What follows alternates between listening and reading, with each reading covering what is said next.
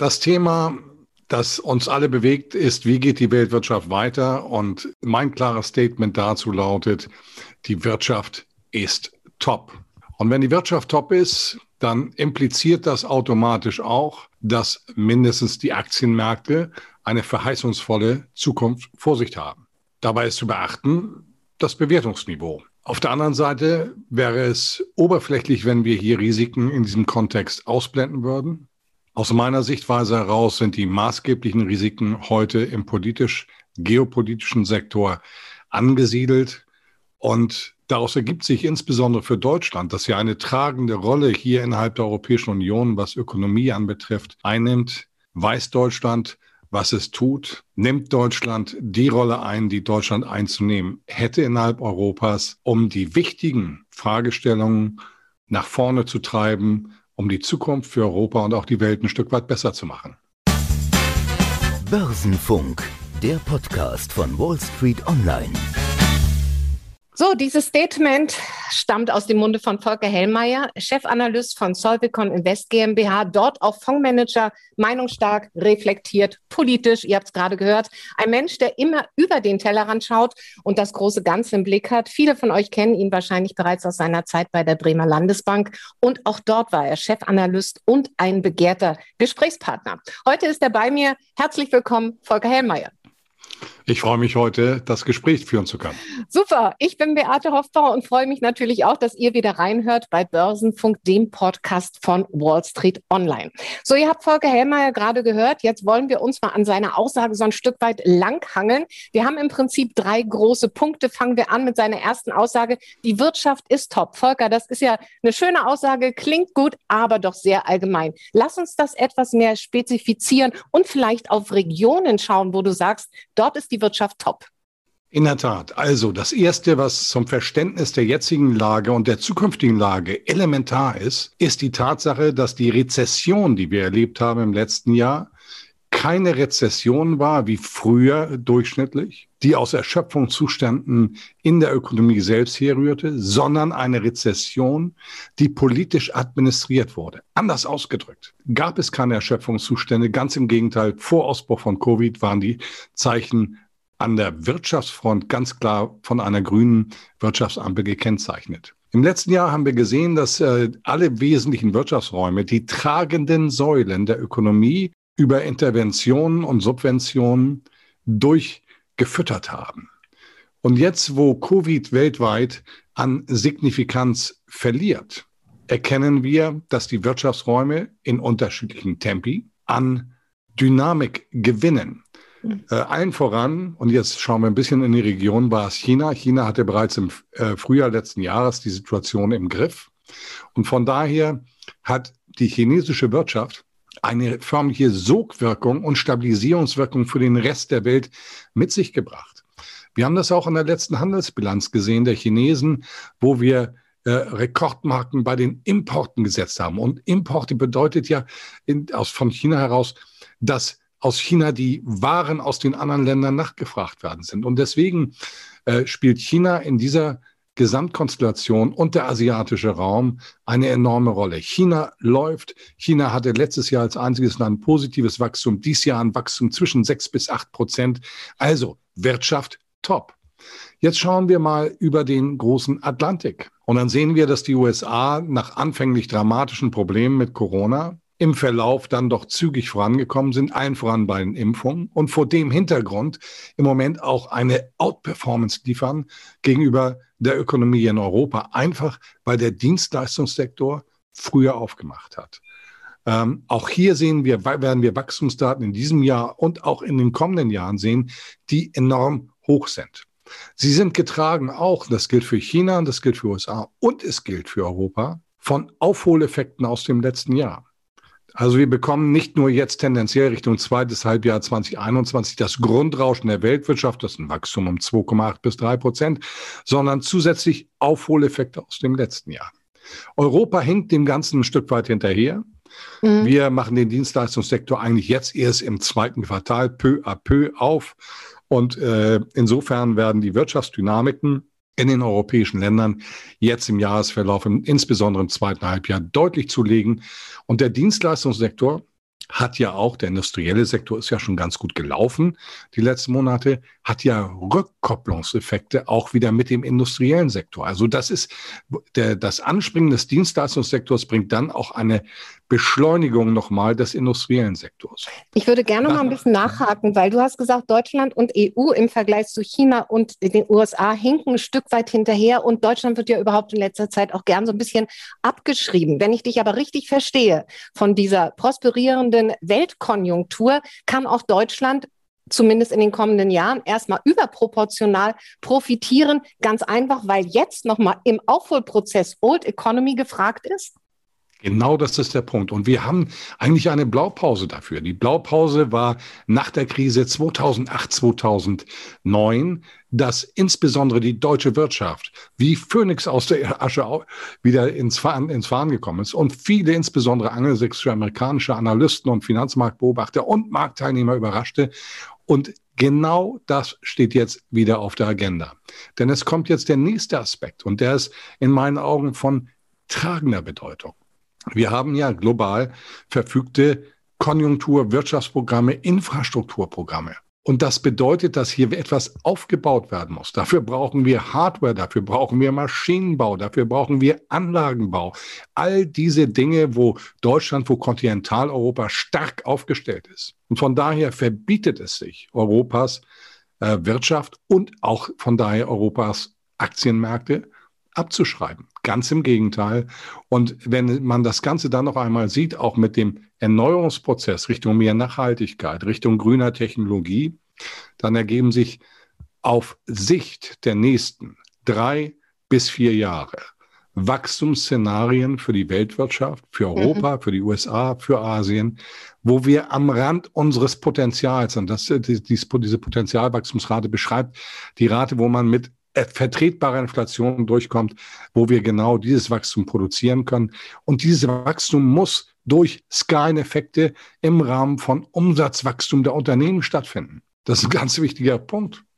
Mhm. Und es bedeutet nichts anderes, als dass die Gewinne perspektivisch sich forstlich dynamischer entwickeln werden, als jetzt unterstellt. Weil wir sind in der Psyche immer noch in diesem Punkt gefangen, dass Corona uns unser Herz und unseren Geist ein Stück weit in der absoluten Freiheit einer potenziellen Wahrheit und Realität einschränkt. Das hast du schön gesagt. Wenn wir äh, von Infrastrukturprogrammen sprechen, denkst du natürlich in erster Linie also nicht nur an China, äh, sondern auch an die, an die USA. Äh, wir haben ja ein Billionenprogramm, das da äh, aufgesetzt wurde vom neuen Präsidenten Biden, um die Infrastruktur dort eben aufzumöbeln. Ja, und wer schon mal in Amerika weiß, war, der weiß, wie viel es da auch nachzuholen gibt.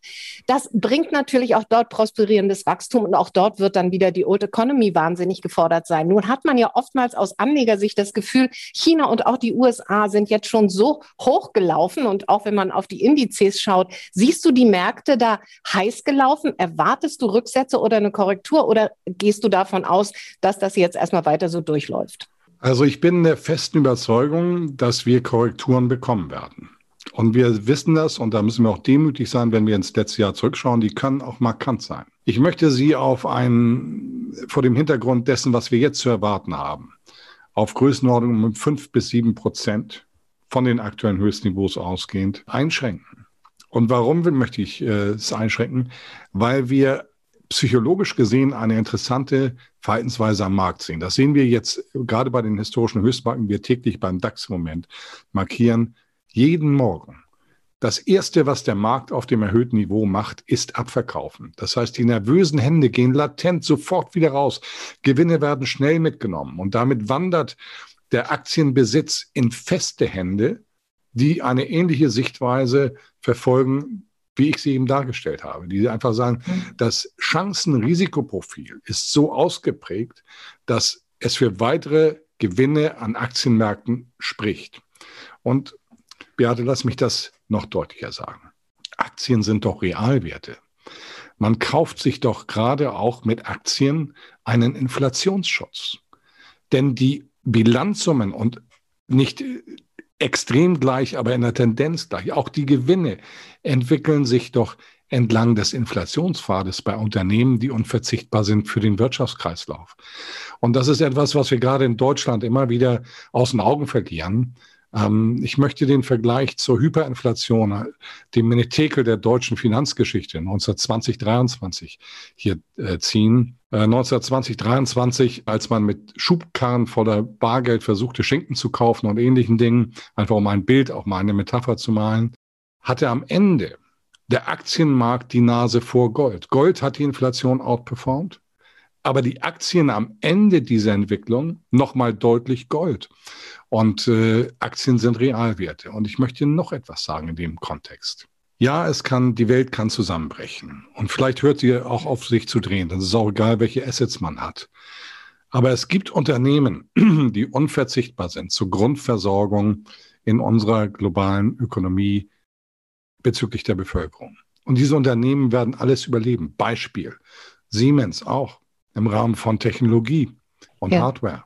1871 gegründet, Weltkriege überstanden, Währungswechsel überstanden, Hyperinflation überstanden. Wenn es eine Lehre in Deutschland geben muss, dann ist es die, dass Geld gefährlich ist, nicht Aktien. Ja, da müssen wir noch eine Menge Aufklärungsarbeit leisten, auch wenn sich die, die Struktur der Aktionäre in Deutschland ja verbessert haben soll. Aber Gott sei. Dank, ja. Volker, bevor wir über, äh, also auf die, auf die zweite These von dir, Märkte verheißungsvoll schauen und dann über steigende Inflation sprechen und dann auch über geopolitische Brandherde und politische Risiken, äh, muss erstmal unser Sponsor sozusagen zu Wort kommen. Werbung der Podcast Börsenfunk wird von Morgan Stanley präsentiert. Neben dem Investmentbanking ist das New Yorker Unternehmen einer der größten Derivate-Emittenten der Welt und zudem Premium-Partner von Smart Broker. Heißt, alle Produkte von Morgan Stanley bekommt ihr bei Smart Broker für 0 Euro. Wer in jeder Marktlage partizipieren will, ist mit Zertifikaten und Optionsscheinen von Morgan Stanley gut aufgestellt. Das war Werbung. So, Volker, Sie haben gesagt, die Märkte sind verheißungsvoll. Ein Thema an den Märkten, und wir haben es schon kurz angesprochen, relativ nervöse Anleger sind Inflationssorgen. Im Mai lag äh, die Inflation in Deutschland bei 2,5 Prozent, höchste Stand seit 2011, in den USA 4,2 Prozent. Ist das für Sie eine zeitweilige Geschichte, die sich irgendwann wieder einspielen und relativieren wird oder nachhaltig? Sie wirkt nachhaltig, sie ist aber, wie man im Fachjargon sagt, transitorisch vorübergehender Natur. Und ich möchte das erklären. Erst einmal freue ich mich, dass die Politik der Zentralbanken erfolgreich war, die disinflationäre, deflationäre Bedrohung durch Corona erfolgreich abzuwehren. Das ist wichtig, das erstmal festzustellen bei dem ganzen Zentralbank-Bashing, das man sonst hört. Der nächste Punkt ist, und ich sagte das schon bezüglich der Ökonomie, wir haben im Moment Aufholeffekte. Das heißt, ähm, Produktionslinien sind angepasst worden, jetzt kommt eine erhöhte Nachfrage, das hat Preiseffekte zur Folge. Aber das Produktionspotenzial wird angepasst. Nehmen wir das Thema Halbleiter. Wir haben gestern äh, die neue äh, Produktionslinie in Dresden von Bosch aufgemacht. Das modernste Werk, das Chips herstellt. Infineon folgt demnächst Ebenso hier mit einem neuen europäischen Werk. Und wenn dann eben Preise für bestimmte Güter ansteigen, dann werden Produktionslinien neu aufgemacht. Von daher sehe ich diesen Anstieg in spezifischen Feldern mhm. als absolut vorübergehend an. Es sind auch viele Basiseffekte. Das heißt, wenn der Ölpreis im letzten Jahr im April bei teilweise Minusnotierungen lag bei Western Texas Intermediate, nicht bei Brent, und wir heute Ölpreise pro fast bei 70 Dollar haben, dann wirkt sich das aus. Und dann sollten wir vielleicht viel mehr auf die Kernrate schauen.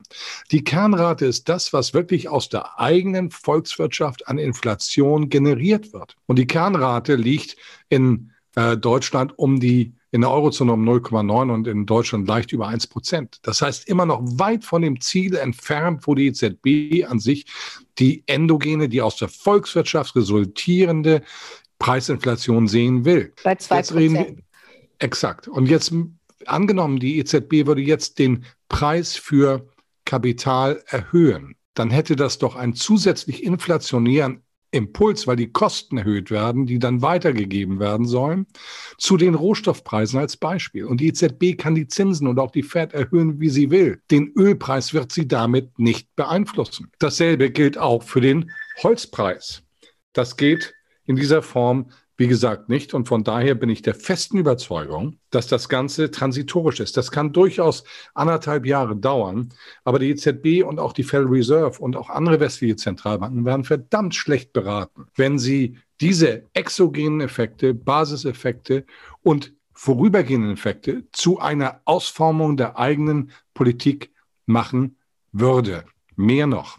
Wenn wir die ganzen Programme uns anschauen, die im Rahmen des Infrastrukturprogramms global, Eurozone 750 Milliarden USA, über anderthalb Billionen US-Dollar und diverse andere Länder kommen noch dazu anschauen, dann werden alle diese Programme am Ende dazu führen, dass die Effizienz in der Ökonomie gesteigert wird. Effizienzsteigerung in einer Ökonomie hat immer ein disinflationieren, also einen negativen Einfluss auf Inflation. Ja. Und wenn wir das Ganze zusammennehmen, dann sage ich, die Zentralbanken sind gut beraten. Sie werden Zinsen erhöhen, aber nur sehr, sehr moderat, nicht aggressiv. Äh, und das erst Richtung 2022, vielleicht sogar zweites Halbjahr 2022. Also von daher, Inflation ist ernst zu nehmen. Sie wirkt im Moment hoch. Aber wir müssen die Qualität hinterfragen. Wir dürfen nicht nur auf die Quantität schauen. Das ist der entscheidende Punkt. Und genau das machen die westlichen Zentralbanken.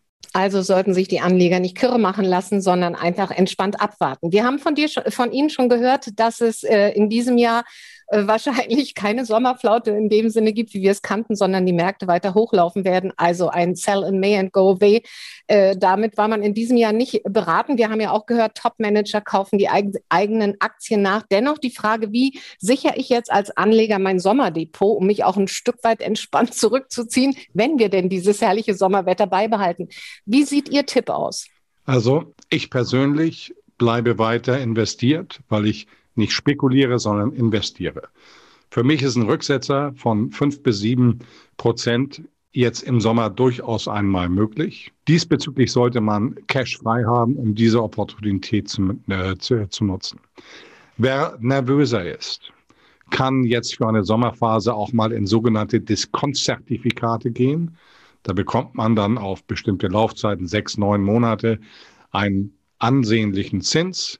Und dafür dürfen sich die Aktien nicht unter bestimmten Schwellen bewegen. Wenn man diese Schwellen so legt, sagen wir zwischen fünf und zehn Prozent Abwärtspotenzial, würde man diese Aktien genau dort ein, äh, angedient bekommen, wo ich das Rückschlagspotenzial sehe. Das wären also zwei äh, Ansätze. Der eine als Investor eine Politik der ruhigen Hand, aber mit einer Cashquote im Moment vielleicht leicht erhöht, leichte Gewinne auch mal mitnehmen, um handlungsfähig zu sein, beim Rücksetzer nochmal optimierend das Portfolio zu strukturieren. Mhm. Nun gelten Sie ja immer als Konjunkturbulle und waren es ja eigentlich seit, äh, seit Beginn vergangenen Jahres. Wir haben gerade die Weltwirtschaft so ein bisschen selektiv betrachtet, haben vor allen Dingen gesprochen über die USA, China, Deutschland und Europa.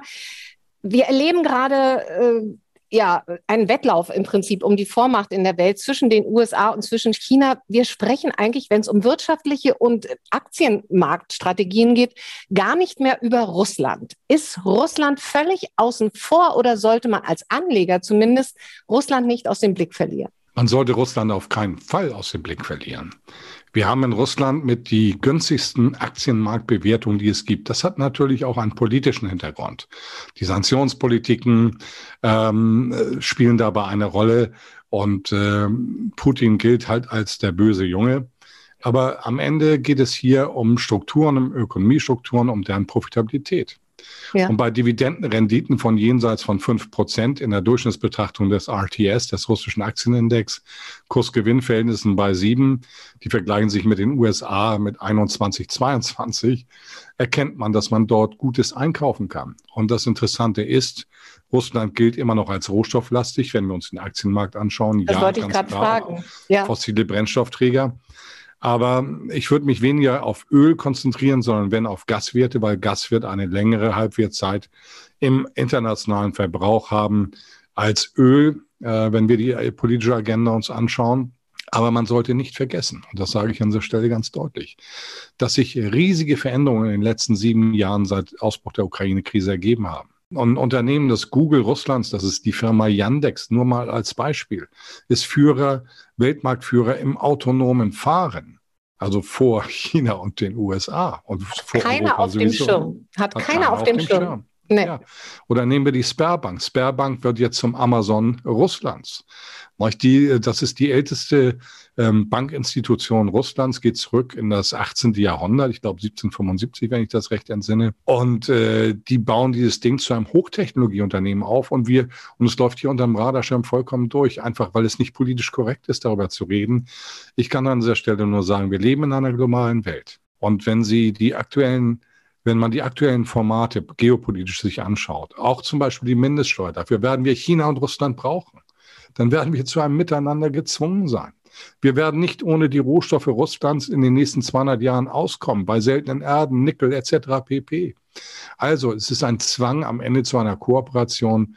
Und für mich ist eben von daher der russische Aktienmarkt absolut ein Markt, der ernst zu nehmen ist und wo eine gewisse Grundallokation für global interessierte Investoren unverzichtbar ist. Also Russland nicht ausblenden, sondern mit hineinnehmen. Wir sprechen auch gleich noch ausführlich über geopolitische äh, Risiken und politische Risiken. Ich würde vorher aber gern noch mal kurz auf die Schwellenländer schauen vielleicht und dass wir uns noch mal auch einzelne Branchen herausgreifen. Äh, Schwellenländer, großes Potenzial oder eher nicht? Die Schwellenländer machen die Musik in der Weltwirtschaft. Als ich meinen Job in den 80er Jahren gelernt habe, schaut mir immer Richtung USA. Die USA gaben das Tempo der Weltkonjunktur und die Richtung vor. Und wenn die USA einen Schnupfen hatten, hatten wir in Europa eine Grippe. Diese Zeiten sind vorbei. Und zwar vollständig. Und da müssen wir jetzt ein bisschen Zahlenbingo spielen. Die westliche Welt hatte beim Fall des Kommunismus 1990 80 Prozent Anteil an der Weltwirtschaft. Heute liegt dieser Anteil unter 40 Prozent. Das heißt, die aufstrebenden Länder, Schwellenländer, neuindustrialisierte Länder, Entwicklungsländer, haben heute einen Anteil von über 60 Prozent, stellen 88 Prozent der Weltbevölkerung kontrollieren 70 Prozent der Weltdevisenreserven. Und die Musik wird nicht in Afrika oder Südamerika gemacht. Nein, die wird in China plus Tigerstaaten gemacht. Das ist der Akzentgeber, der Impulsgeber für die Weltwirtschaft. Das haben wir jetzt letztes Jahr nach Corona gesehen. Das haben wir nach der Krise 2008, 2009 gesehen.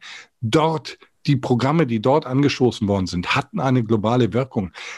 Die Verantwortung, die seitens der chinesischen Regierung, nicht altruistisch, keine Frage. Also nicht nur äh, nicht für die Welt, sondern für sich selbst, aber auch für die Welt. Die Verantwortung, die dort übernommen worden ist, ist beeindruckend. Und auch der Wille, wenn wir jetzt mal Richtung China schauen, das ja häufig kritisiert wird, der Wille Chinas, das internationale Organigramm mit WTO und ähnlichen Institutionen aufrechtzuerhalten, ist ausgeprägt. Und ich möchte das hier betonen, weil der Angriff auf die WTO kam von den USA. Das ist das Skelett der globalen Wirtschaft, die just in time arbeitet. Und das war letztes Jahr ein Existenzrisiko für die globale Wirtschaft und auch in den Jahren zuvor unter Trump. Unter diesen Angriffen, die dort gefahren worden sind, weil man hat die WTO handlungsunfähig gemacht in ihren Schiedsgerichten seitens der USA. Und da hat China immer eine verantwortungsvolle Rolle gespielt, dass eben die Mechanismen der globalen Wirtschaft funktionieren, auch im eigenen Interesse, fraglos, aber damit ist eben dann auch die Grundversorgung global gewährleistet gewesen. Mhm. Die Musik, wie gesagt, kommt heute aus Fernost. Und das sehen Sie auch übrigens an den Unternehmen. Wir schauen mal nach Ludwigshafen ganz kurz. Äh, Ludwigshafen, BASF, der größte Chemieproduzent der Welt. Ludwigshafen ist doch heute, und alle Ludwigshafener mögen mir das jetzt verzeihen, aber in der Bedeutung der Standorte eine, hat es eine minore Bedeutung. Die Unternehmen gehen dorthin, mit ihren Produktionsstätten, wo die Musik spielt. Fragen Sie mal die deutschen Automobilbauer, wo wir ohne diese Märkte in Fernost werden. Fragen Sie BASF. Und ja. deswegen ist es wichtig für uns, dass wir die Brücken aus Europa mit diesen Regionen nicht abbrechen. Es ist für uns existenziell. Eine Nachfrage, weil wenn wir jetzt darüber sprechen, wie profitieren deutsche Unternehmen von Asien, blicken wir in erster Linie eigentlich nur nach China. Und äh, gerade bei unseren Automobilbauern, der chinesische Markt ist für sie im Prinzip der wichtigste. Nichtsdestotrotz würde ich das gerne noch ein bisschen aufgliedern. Tigerstaaten, Treiber des mhm. Wachstums. Wer gehört alles dazu? Vietnam wahrscheinlich, oder? Vietnam gefällt mir irre, ähm, aber es ist äh, auch drumherum Kambodscha. Diese ganzen Länder entwickeln sich und äh, man muss sich das so vorstellen, die Lieferketten waren zuerst in China primär angesiedelt. Ne? Das war Lohnarbitrage, die Chinesen wurden billig, die Chinesen äh, haben ein Wohlstandswachstum, das imposant ist. Und von daher haben sich dann diese Lieferketten weiterentwickelt Richtung Vietnam. Das hat auch was mit Sanktionspolitik zu tun. Das heißt, alle Tigerstaaten um China herum ja. Ähm, Myanmar leidet im Moment ein bisschen aufgrund der politischen Umstände vor Ort. Aber alle Länder drumherum sind Profiteure dieser Entwick äh, Entwicklung mit Produktionsstättenverlagerung. Übrigens auch Nordafrika wenn es um Textiles geht. Ähm, das heißt, es gibt hier Wanderbewegungen, aber für mich ist insbesondere der asiatische Raum, China plus Tigerstaaten, die entscheidende Größe, weil es bestimmte Eigenarten im asiatischen Raum gibt. Gut, dann haben wir jetzt die Märkte so ein bisschen lokalisiert mhm. äh, auf dem Atlas oder dem Globus und können uns vielleicht mal Branchen angucken. Auffallend ist ja, äh, dass die Anleger gerade jetzt ne, wahnsinnig fokussiert sind auf Technologiewerte, auch im Zuge der Impfstoffherstellung, äh, auf Biotechnologie. Aber es gibt natürlich noch weitaus mehr Branchen, die wahrscheinlich sehr attraktiv sind. Wo sehen Sie Perspektiven? Also ich sehe Perspektiven weiter im Hochtechnologiebereich. Es ist gut, dass wir hier auch mal Rücksetzer gesehen haben. Wir haben heute Bewertungsniveaus, die im historischen Kontext der letzten zehn Jahre als häufig konservativ bewertet werden müssen. Da gibt es mhm. Ausnahmen, nach wie vor wie Tesla und ähnliche, aber grundsätzlich sind das Bewertungsniveaus, auch wenn Sie sich den Halbleitersektor anschauen, wo ich sage, das sind äh, investierbare Konditionen vor dem Hintergrund der Kursgewinnverhältnisse, der äh, Kursbuchverhältnisse. Und von daher bin ich ein Freund weiter der Technologie auf diesem Niveau. Gehen wir mal Richtung grüne Technologie. Mhm. Dann schauen wir so auf Unternehmen wie Ballot Power, Plug, äh, Plug Power und so weiter. Die sind sensationell gelaufen, eben mit der Ankündigung dieser grünen Programmatik homogen weltweit. Wir hatten nachher Kursgewinnverhältnisse, die waren so viel dramatischer als bei der neuen Marktkrise, dass wir auch in unserem Fonds, den ich manage, die Gewinne Gott sei Dank oben eingestrichen haben. Wir haben seitdem Korrekturen um 40 bis 60 Prozent an dem Markt. Auf dem aktuellen Niveau immer noch hoch bewertet, aber vor dem Hintergrund der politisch gewollten Veränderungen in Richtung grüner Technologien äh, halte ich die aktuellen Niveaus wieder für investierbar. Hm. Auf jeden Fall hier kann man den Fuß reinstecken. Äh, gehen wir weiter. Schauen wir mal in den Rohstoffsektor. Äh, in den letzten Tagen gab es die ersten mutigen Prognosen. Öl 300 US-Dollar pro Barrel. Äh, ich unterschreibe sowas nicht. Das ist mir zu marktschreierisch. Fakt ist, dass die Produktionskapazitäten angepasst wurden und Fakt ist, dass wir am oberen Potenzialrand der Weltwirtschaft die nächsten Jahre auch wachsen werden. Und Fakt ist, dass die Technologien noch nicht fossilträgerfrei sind dass also erstmal mehr fossile Brennstoffe aller Voraussicht nach in Aufsicht der nächsten zwei, drei, vier Jahre zunächst einmal benötigt werden, bis neue Kapazitäten mit alternativer äh, Charakteristik, mit alternativen Charakteristika hier etabliert sind. Mhm. Und das heißt für mich, dass diese äh, Unternehmen Potenzial haben. Jetzt haben wir natürlich ESG-Kriterien, die heute für die, Institu äh, die institutionellen Investoren und nicht nur für die eine große Rolle spielen, Nachhaltigkeit. Und für viele fällt damit dieses Investmentsegment aus. Deswegen ist das Interesse auch nicht ganz so ausgeprägt. Ich sehe aber für Rohstoffe. Und ich rede jetzt nicht von Kohle, weil ich glaube, das ist das erste Opfer. Aber ja. apart from coal, wie der Engländer sagt, äh, sehe ich für die Rohstoffe ein solides Potenzial. Das Interessanteste für mich ist eigentlich Old Economy. Weil wir müssen, ich sagte das ja eingangs, wir müssen diese gesamten Programme, die jetzt kommen, ja. äh, mit Handlungen, mit Maschinen, mit, etc., mit, mit, mit Strukturen füllen, die produziert werden müssen.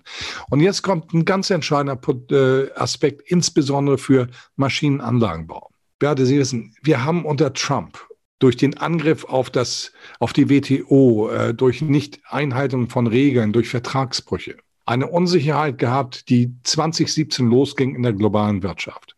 Und wenn es Unsicherheiten gibt, dann werden Investitionen nur in dem notwendigsten Maße erfolgen, weil kein Manager das Risiko laufen will, äh, blauäugig investiert zu haben, um dann nachher von den Aktienmärkten und den ähm, Aktionären und dem Aufsichtsrat abgestraft zu werden, mhm. seinen Job zu verlieren. Das heißt, wir sind in einer Unterinvestition seit 2017, 17, 18, 19. Aus diesem Grund heraus. 2020 brach sie bis ins dritte Quartal nahezu vollständig ein. Maschinen nutzen sich innerhalb von circa zehn Jahren ab. Deswegen werden sie über zehn Jahre abgeschrieben. Wir haben also enorme Aufholeffekte, um überhaupt das, was uns in den letzten Jahren entfallen worden ist, ja. wieder herzustellen. Und dann kommen zusätzlich diese Programme, Infrastrukturprogramme auf globaler Ebene dazu. Da kann ich nur eins sagen. Äh, und ich spreche mit Maschinenbauern, die kriegen das Grinsen gar nicht aus dem Gesicht.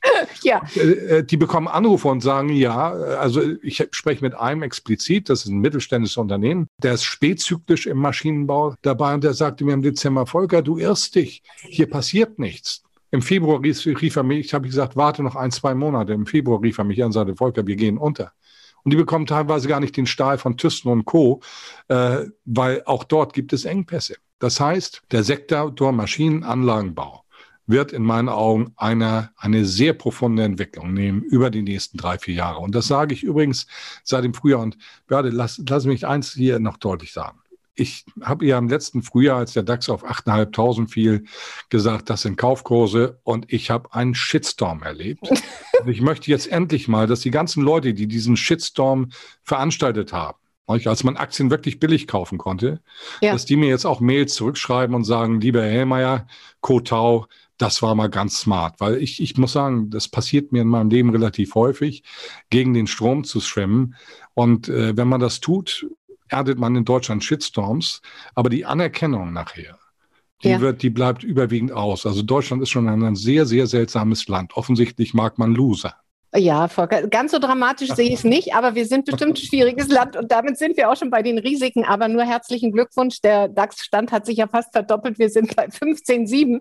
Also äh, es geht weiter, geht weiter vorwärts. Und ich meine, es ist bei Ihnen eigentlich immer bekannt, Sie haben halt Ihre Radartüten immer auf und sind eigentlich einer, der sehr frühzeitig und oft weit vor anderen, weil Sie die globalen Zusammenhänge erkennen, eben auch Trends ausmachen können. Diese Gabe ist nicht jedem gegeben. Also von daher umso besser, je öfter man sie hört und sich den Schuh auch anzieht, den sie bereitstellen. Bleiben wir beim Thema Politikrisiko, ja, geopolitische äh, Brandherde. Ja. Wir haben es schon angesprochen, USA, China. Leider äh, stößt Biden da ins gleiche Horn wie Trump. Ja, ich meine, der hält den Handelskonflikt ja auch am Kochen, hat gerade die Liste, seine schwarze Liste der Unternehmen, die er sanktionieren will, aufgestockt. Also Konfrontation statt Kooperation. Wie groß ist diese Gefahr für ja, für, für die globale Wirtschaft und damit auch für die exportlastige deutsche Wirtschaft und für die Erholung? Für mich ist das geopolitische, politische Risiko das größte Risiko für das positive Szenario, das ich dargestellt habe. Mhm. Diese Trennung der Welt. Und auch hier möchte ich zurückgreifen. Ich habe 2007 ein Buch verfasst, endlich Klartext, 2008 rausgekommen. Da habe ich diese Entwicklung seinerzeit schon als Risiko klassifiziert. Aus dem einfachen Grunde, weil eben die Länder wie China dem Westen den Rang ablaufen, weil sie viel zielgerichteter Politik machen. Das werfen wir ihnen ja immer vor, dass es eine staatliche Fokussierung gibt. Aber äh, man definiert dort Felder, die zukunftsfähig sind und der Westen meandert so im Rahmen des freien Marktsystems herum äh, und ist sich häufig da, ist von daher im Tempo dieser Entwicklungen dann häufig zweiter Sieger. Und das versucht man im Moment, dieses verlorene Terrain, mhm. technologisch übrigens auch. Also Sie glauben gar nicht, wo überall China heute Weltmarktführer mittlerweile ist, durch eine Geopolitik zu unterbinden. Ich kann an dieser Stelle nur eins sagen. Der Westen mit 12 Prozent Anteil in der Weltwirtschaft leidet ein wenig unter Hybris, wenn man glaubt, unter demokratischen Gesichtspunkten mit 12 Prozent 88 Prozent majorisieren zu können. Ja. Ich weise darauf hin, dass bis 2010, 12 die politische Moral, die heute für Wirtschaftspolitik missbraucht wird, also im Sinne unserer westlichen Werte, unserer westlichen Ethik, mhm. zur Grundlage erhoben wird, um in, internationale Vereinbarungen zu brechen. Wir stellen damit übrigens auch die UN-Karte in Frage, die die Souveränität der Staaten festschreibt was wie ein Staat sein System führt, ob autoritär oder nicht autoritär, das ist in der UN-Charta nicht festgelegt. Aber wir erlauben uns Eingriffe in Drittstaaten. Ich erinnere auch an Herrn Westerwelle als Außenminister, der als Privatperson auf dem Maidan dabei war. Und wir äh, erlauben es aber den anderen nicht, Ähnliches bei uns zu tun. Und vor dem Hintergrund sollten wir uns fragen, insbesondere in Europa, im Hinblick auf unsere exportseitige Abhängigkeit, nicht nur in Deutschland, sondern in Gesamtkontinentaleuropa, ob dieser Schritt, der im Moment gegangen wird, die Welt zu teilen, unter moralischen Gesichtspunkten zielführend ist. Ich gehe noch einen Schritt weiter. In Deutschland haben wir das Antidiskriminierungsgesetz. Das Interessante ist ja, aus westlicher Sicht gibt es nur eine Ethik, nämlich unsere Ethik. Fakt ist, es gibt viele Ethiken. Es gibt eine chinesisch-konfuzianische. Die ist nicht gleich mit der westeuropäischen oder US-Ethik. Auch ja. die US-Ethik unterscheidet sich, sie hat Theorien der Moral, die Ethik, unterscheidet sich von der europäischen Ethik. Die US-Ethik ist eher geldorientiert, wir sind eher humanistisch orientiert. Dann gibt es eine muslimische Ethik, dann gibt es eine sogar Ethik der Pygmäen. Und ich finde es vor dem Aspekt, dass wir hier sagen, wir haben ein Antidiskriminierungsgesetz innerhalb Deutschlands, dass wir nach außen aber genau diese Toleranz, die wir nach innen fordern, nicht leben, finde ich beeindruckend, beinahe schon verstörend. Und ich möchte auch das noch deutlicher ausdrücken. Wir haben gesehen in den letzten 20 Jahren, dass die Regime-Change-Politik in anderen ethischen Kreisen, insbesondere im muslimischen Raum, das Gegenteil dessen bewirkt hat, was wir erreichen wollten. Und Einstein hat mal gesagt, wenn man immer wieder dasselbe tut und erwartet, dass ein anderes Ergebnis dabei rauskommt, dann ist das nicht notwendigerweise klug. Und ich finde, wir sollten hier mal mehr auf Einstein hören und eins anerkennen. dass der Weg, ich komme aus einer Hansestadt, ich lebe, arbeite in einer Hansestadt und ich bin Kapitänssohn eines Happach-Kapitäns. Und das Motto der Hanse war, Wandel durch Handel, miteinander Geschäfte machen, kulturelle Annäherung, seine Werte sauber leben, die des anderen akzeptieren und auch die politischen Systeme, die aus dieser Ethik in diesen anderen Ländern heraus resultiert, akzeptieren, um dann im Zeitverlauf Annäherung zu forcieren und eine Homogenisierung der ethischen Standards zu erreichen. Die lassen sich nicht herbeibomben. Das Herbeibomben dieser Standards über Wirtschaftskriege oder reale Stellvertreterkriege zerstört genau die Basis für solche Annäherung. Und gerade vor dem Hintergrund der deutschen Geschichte ja. sehen, siehst du mich, sehen Sie mich irritiert. Ja, Volker Helmeier ist ein Plädoyer ja auch für die Akzeptanz andersdenkender und äh, ja anderer Werte und anderer Moral und Ethik. Wir können nicht allen alles überstülpen und da passt dann wieder Ihr Statement, wo Sie gesagt haben, weiß Deutschland überhaupt noch, was es tut. Äh, das Gleiche gilt ja eigentlich auch mit Blick auf die Seitenstraße. Wenn man so will, hat China ja aus den Fehlern des Westens ein Stück weit gelernt und etwas umgesetzt, was jetzt witzigerweise die G7 machen wollen, indem sie selbst eine Infrastrukturpartnerschaft schaffen schaffen. Wie beurteilen Sie die Seidenstraße und kommt die Initiative der G7 da nicht viel zu spät? Ich bedanke mich für diese Frage. Ich habe zu den ganz wenigen Protagonisten gehört, die bei der Planung der Seidenstraße, der Belt and Road Initiative, wie sie heute heißt, 2010, 12 in Berlin, Brüssel und medial vorstellig wurde, dass wir uns frühzeitig dann beteiligen. Dann kann man nämlich auch Standards mitbestimmen. Leider wurde das mit einem hohen Maß an Arroganz begleitet und das nicht nur im Bereich der Politik, sondern auch der begleitenden Ökonomen und Chefvolkswirte. Fakt ist, dass der Westen 70 Jahre Zeit hatte, derartige Strukturen in den aufstrebenden Entwicklungsländern, nicht industrialisierten Ländern aufzubauen. Man kann kein Land ohne Infrastruktur aufbauen.